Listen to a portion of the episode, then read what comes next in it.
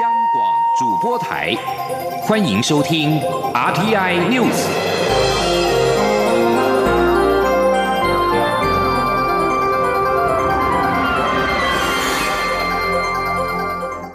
听众朋友您好，欢迎收听这节央广主播台提供给您的 RTI 新闻，我是张顺祥。首先把新闻焦点关注到是民进党总统初选的最新进展。行政院的前院长赖清德在近中午的时候，亲自到党中央完成了登记。民进党总统初选今天开始开放领表登记，除了现任总统蔡英文表态争取连任之外，行政院的前院长赖清德在近中午的时候，亲自到党中央完成了登记。正式挑战蔡总统，赖清德也成为党内第一个完成领表登记的参选人。央广记者刘玉秋来自现场报道。是，今天是民进党内开放总统初选领表的第一天，行政。行政院的前院长赖清德呢，已经到党中央完成参选的登记，那也形同是正式向现任的总统蔡英文下了暂帖问鼎总统大会。那赖清德一早是先派人到党中央领表，不过陪同领表的这个前成大医院院长陈志宏，因为不具党员的资格，无法领表。是经由协调后改由他人领表后，赖清德在十一点四十分左右才到党中央亲自缴交登记费跟民调费，一共是五百万元，完成参选的登记。那赖清德刚才也亲自的宣布说，他之所以会决定要参选这个党内的总统初选。就是因为呢，他这一次参与立立委的补选的复选工作，深入了基层，那感受到基层的焦虑。那他认为说，放眼二零二零的民进党的处境，其实比二零零八年还要更险峻，基层非常的焦虑，担心总统大选如果输了，立委的席次也大幅减少，那民进党失去的可能是不止政权，还包括了主权跟民主也会遭受空前的危机。所以呢，呃，赖清德决定，他觉得在这个中国。国家主席习近平提出“习五点”展开统一台湾的进程后，那台湾的民主呃已经遭受到空前的威胁，基层又相当焦虑，认为民进党不仅不能输掉所谓的执政权，而且立委其次也要保持现在的优势，所以他决定要站出来，来这个承担起责任，来参加总统党内的初选。那赖清德也提到说。呃，他做了这个决定，在今天早上已经向总统府的秘书长陈菊报告他这个决定。那也请陈菊向蔡总统报告说他要参选的决心。那至于大家认为说，呃，赖清德登记之后，形同有逼宫蔡英文总统的意味，但是赖清德自己说，他认为这是一个民主的竞争。只要是一个君子之争，他认为没有所谓逼不逼宫的问题。那以上就是赖清德在党中央完成总统初选登记的最新情况。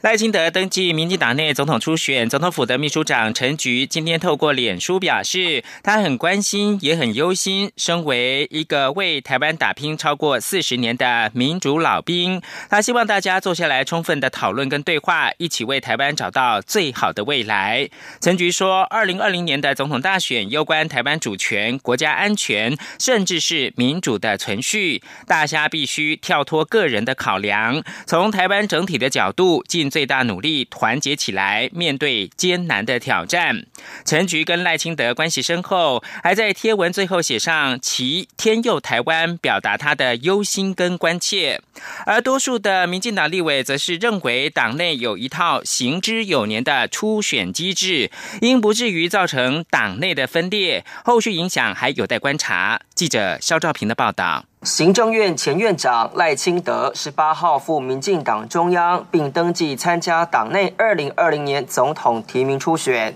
由于选在台南立委补选胜选后的第一个上半日说明动向，更让外界有不同解读。民进党立委庄瑞雄坦言大伤脑筋。他说：“民进党现在好不容易稍微稳住气势，加上过去传统都是总统势必寻求连任，现在状况真的是造成党内为难。”庄瑞雄也说：“赖清德的登记会对民进党有哪些影响，还很难评估。不过党内会好好思考如何处理。”他说：“伤透脑筋了，因为刚昨天大家在喊团结，然后今天这样就。”出现可能就是这么大的一个变数啊！哦，民进党确实是造成大家都很大的一个为难了哦。说本来是总统任命的阁魁，然后现在出来挑战，呃，挑战任命他的总统，那当然符合民进党的机制。可是呢，确实是会有民进党里面可能大家还会去。值得大家去冷静的思考了。那现在可能也都不太方便去做太多的评论了。由于外界解读是赖清德挟独派优势向蔡英文总统逼宫，党籍立委刘兆豪表示，这仅是公开登记程序，所以没有所谓逼宫之说。至于是否因此让民进党走向分裂，刘兆豪认为，在长久的党内民主制度下，民进党不会分裂。他进一步认为。蔡赖配不仅对选情有加分，也是回应选民期待。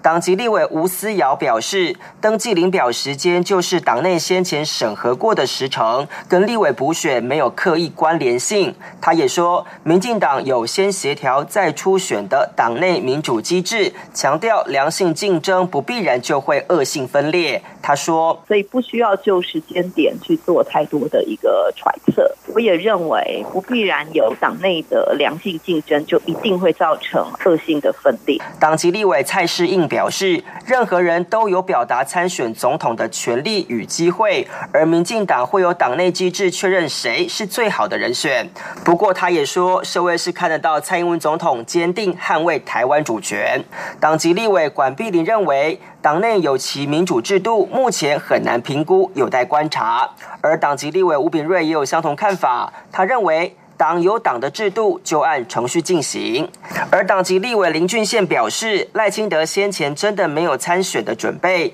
因为幕僚办公室等没有建制，都在全力辅选，且赖清德不会因为一场补选、独派鼓舞或前总统陈水扁等因素就贸然参选，一定是思考了一段时间。他认为党内会有人劝进蔡赖配，但机会不大。中央广播电台记者肖兆平采访报道。赖清德登记参选民进党总统的初选，对此，行政院的副院长陈其迈今天表示，他不是很清楚这项讯息，但是党内有民主的机制，可以透过党内程序来处理。媒体追问对清迈配的看法，陈其迈表示，他的工作就是辅佐行政院长苏贞昌，并无其他想法。陈其迈说。您怎么看？嗯，我想我我并不是很清楚这个讯息了哈。那不过党内有我们党内民主的一个机制哈。那我相信啊，这个透过啊这个啊党内的这个程序，这个对行政院的而言，那我们把政绩做好就是最好的补选。哎，有人如果喊出清迈配怎么办呢？您怎么看？没有，我的工作好。就是呃，辅佐苏院长啊，能够接地气、接地气会做事，这个是我唯一想到要做的事，没有任何其他的这个想法。行政院前院长赖清德登记民进党总统初选，正在美国访问的台北市长柯文哲说：“让我们继续看下去。”同时表示自己态度始终如一，若有登记就会选，没有就是不选。柯文哲乔宴之后接受访问时表示：“能不能套用盛竹如的话，让我们继续看下去？”表示赖清德的赢面是否叫蔡总统高，一个月内就会知道了。面对侨胞们在现场拱柯文哲角逐二零二零总统，他说：“侨胞只是一部分的人。”关注到其他的新闻焦点，行政院长苏贞昌昨天公开批评国家通讯传播委员会 NCC 无作为，放任假消息泛滥。NCC 主委詹廷仪今天在立法院的交通委员会上面，也遭到了民进党立委的轮番炮轰，痛批詹廷仪处理假新闻消极不作为，已经不是任，应该知所进退。央广记者江昭伦的报道。地委补选刚结束，但选举期间假新闻、假讯息泛滥的现象遭到民进党立委群起指责，就连行政院长孙贞昌都直批 NCC，谁都管不到他，他也什么都不管。还有绿营明代发起联署，要求 NCC 主委詹廷仪下台负责。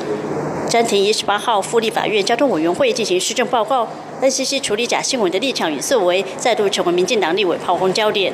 立委郑宝清批评 NCC 在过去大半年来针对电视台假新闻的处置，明明可连续罚款，但针对个案只才罚新台币二十万元，甚至连采取停止节目、停止广告的尚方宝剑都不用，让很多人看不下去。郑宝清说：“不啦，诸位，我跟你讲哦，就是讲，就简单啦，你的尚方宝剑。”只有高高举起，但是非常非常轻轻轻轻轻不放下。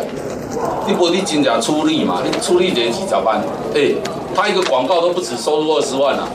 怎么这个划二十万？这是一个笑话了，而且没有联系法，这让人家更让人家痛心。立委林俊宪也批评，依照广电法，NCC 明明有很多手段处理，但都没有作为，只是一再强调还在程序处理中，但伤害已经造成了。林俊宪也指出，不止苏贞昌、阁魁对 NCC 处理假新闻不满，就连总统蔡英文在和立委座谈时，也表明对 NCC 的表现不满意。詹婷仪的 NCC 主委位置还做得下去吗？针对立委与外界的批评，詹婷仪回应表示，电视台自律确实有失能的状况。NCC 基于法律权责，将缩短行政程序的时效，强化法律公用，提振媒体公信力。詹婷仪说。我想，呃，就广电媒体的部分哦，如何去呃强化它的这个自律的部分，甚至法律或者是他律应该如何来呃协助自律的这个提升媒体的公信力，这个是我认为确实是应该要呃再予以强化，因为我们现在看到的蛮多的状况，其实是自律的本身呃已经有一些呃。呃，应该可以说是呃不能完全发挥效用的地方哈。那我们可以去检视，就是说各个新闻台它在它的这个伦理的规范里头，呃有没有去落实。对于立委暗示应知所进退，詹廷仪则强调，他既然已经接下这个职位，就会协同委员会其他委员，全力把工作做好，持续努力。中国电台记者张超伦台北采访报道。国际新闻：英国外相前外相强生十七号表示，英国政府要对首相梅伊的脱欧协议做出真正改变，还为时不晚，并且警告呢，不要在本周就这项协议再次的举行议会表决。强生是英国二零一六年公投的脱欧派大将，并可能对议员如何表决梅伊的协议具有影响力。强生并且指出，梅伊应该勾勒他与欧盟未来关系谈判的策略，以透过回答一些基本问题来安抚那些感到疑虑的议员。议员当中有很多都像强生一样，都会担心爱尔兰边境保障措施会让英国受制于欧盟。在历经两度挫败之后，梅伊预料在这个星期针对他的脱欧协议进行第三度表决，并希望赢得议员的支持。波音公司十七号表示，正在完成七三七 MAX 客机的软体升级研发以及机师培训方案的修订。这款飞机过去五个月内已经发生过两起致命空难。波音表示，这项更新旨在处理飞机的飞行控制系统操纵特征增益系统要如何回应错误的感应器输入。美国联邦政府的安全调查员则是认为，波音737 MAX 客机新装置的控制系统的安全评估存在疏漏，政府的航空认证也没有尽责。华尔街日报十七号则是引述消息人士说，美国运输部正针对美国联邦航空总署 FAA 核准波音。公司七三七 MAX 客机一事展开调查。伊索比亚航空一架波音七三七 MAX 八型的客机，十号由阿迪斯阿贝巴飞往奈洛比，在起飞几分钟之后坠毁，一百五十七个人罹难。根据报道，美国运输部是在去年十月印尼失航一架波音七三七 MAX 八客机失事的时候，造成一百八十九人死亡之后，就已经启动了这项调查。最后提供给您是三月十七号是。爱尔兰的圣派翠克节，根据台湾特色的电音三太子也参与了爱尔兰的圣派崔克节游行，以艳丽的服饰、动感的舞步吸引民众的目光。圣派崔克节又称为爱尔兰节，也是爱尔兰的国庆日。驻爱尔兰代表处表示，台湾的电音三太子先前曾经在都柏林国际旅游展驻爱尔兰代表处的国庆酒会当中亮相，每次出场都博得了满堂彩。也因为如此，爱尔兰电视台特别在今年情商三太子十六号晚间参加庆祝节目的录影。以上新闻由张顺祥编辑播报。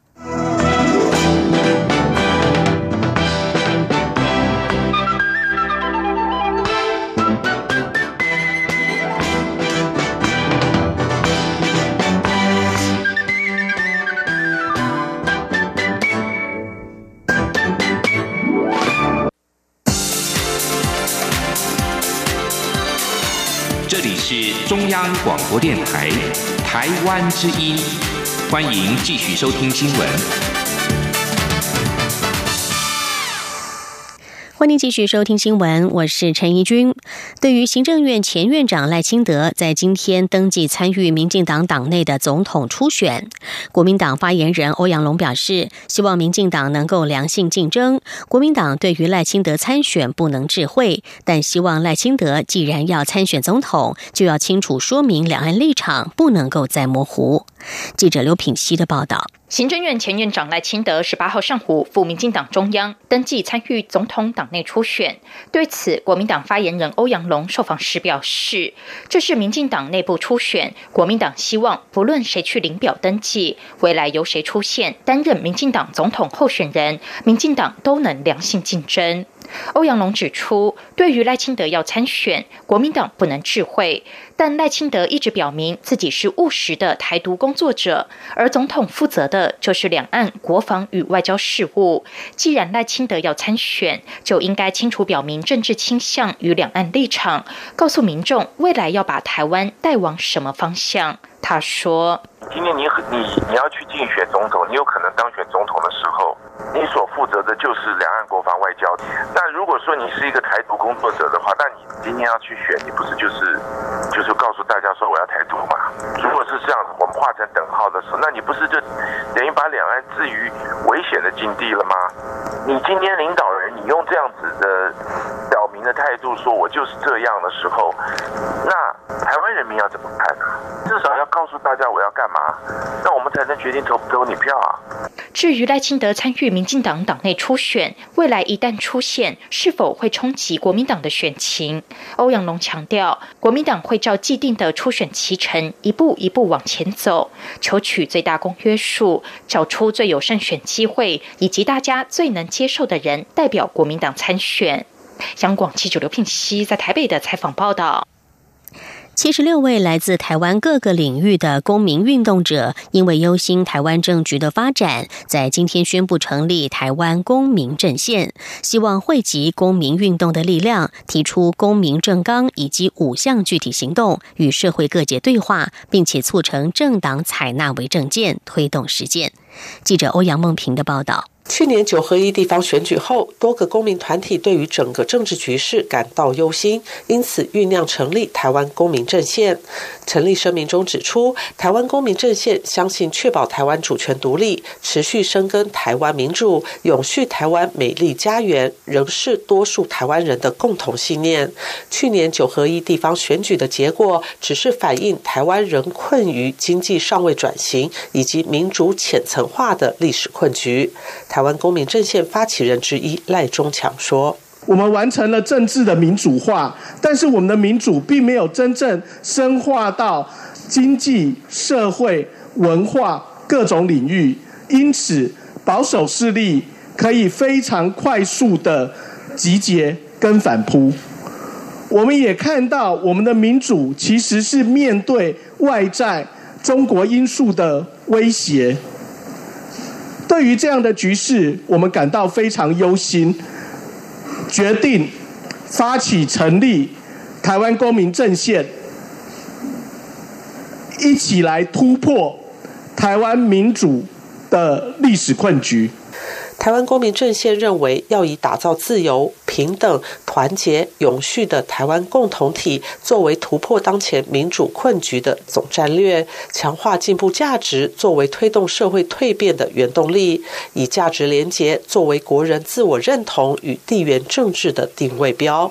台湾公民阵线也提出五项具体行动，包括推动进步价值驱动的创新经济，国家投资个人与家庭的社会团结政策，建立民主防卫机制、公民应对资讯战的机制，以及提出并实践公民政纲。计划透过座谈、出版、巡回演讲。政党对话以及公民运动等方式，凝聚对台湾重大政治问题的阶段性共识，打造自由、平等、团结、永续的台湾共同体。中央广播电台记者欧阳梦平在台北采访报道。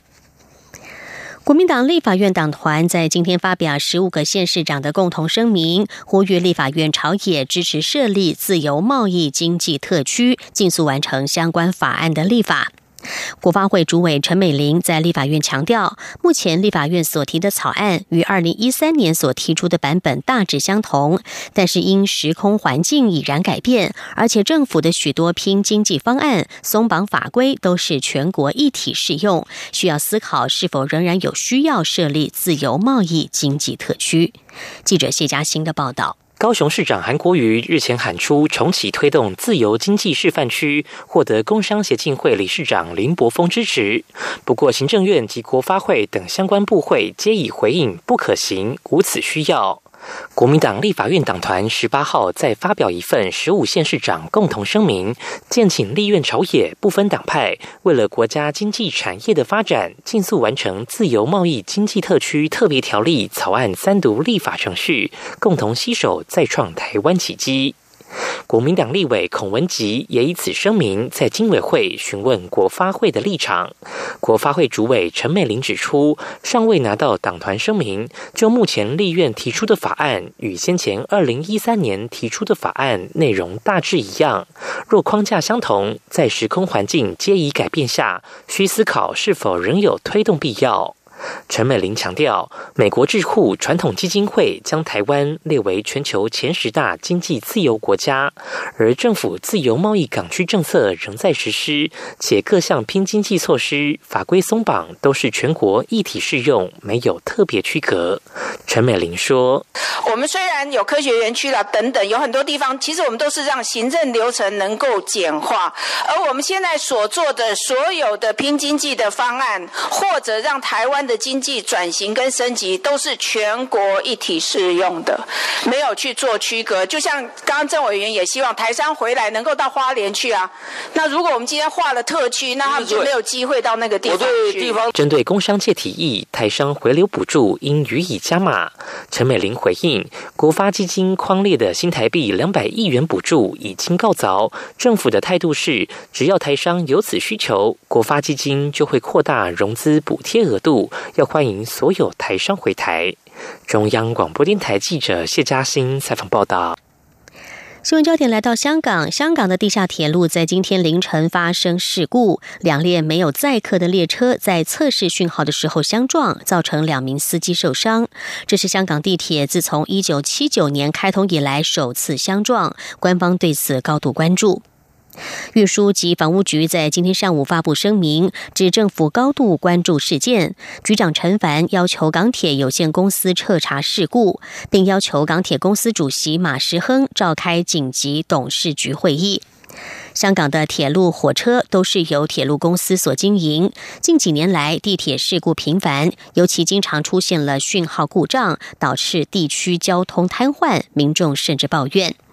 地铁新建的一条由新建大围连接港岛中环的沙中线，更因为钢筋发生问题，令得铁路迟迟没有办法通车。地铁几名高层更是因此而请辞。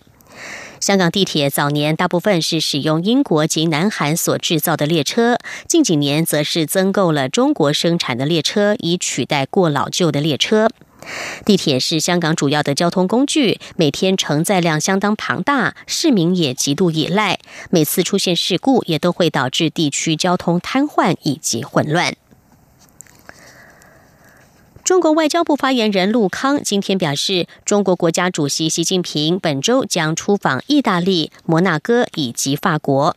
而且，罗马预料将会加入他的一带一路全球贸易基础建设倡议。尽管其他的欧洲国家持保留态度，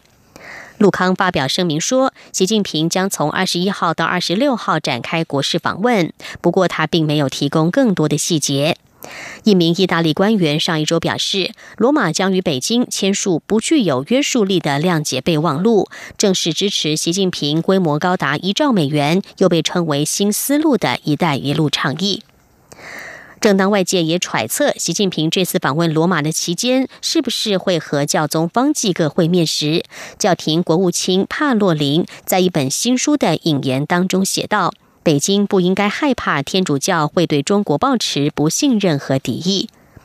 梵蒂冈高层消息人士曾经透露，教宗方济各愿意和习近平见面，中间人士也已经向梵蒂冈提议，但是中国方面尚未正式提出会面的要求。如果双方会面成真，将是历来首见中国国家领导人和教宗的会晤。尽管川金二会没有达成具体的结论，南韩总统府青瓦台表示，北韩和美国不太可能回到二零一七年之前的矛盾和对立状态。韩美对通往非核化最终目标的路线意见一致。在越南河内川金二会谈判破裂之后，俄罗斯塔斯社十五号引述了北韩外务省副相崔善熙的说法，北韩考虑终止与美国的非核化谈判。金正恩还将正式发表声明，公布第二次北韩美国高峰会谈以后的行动计划。尽管如此，南韩中央日报今天报道，青瓦台高层幕僚对于非核化最终目标仍旧保持着乐观的态度。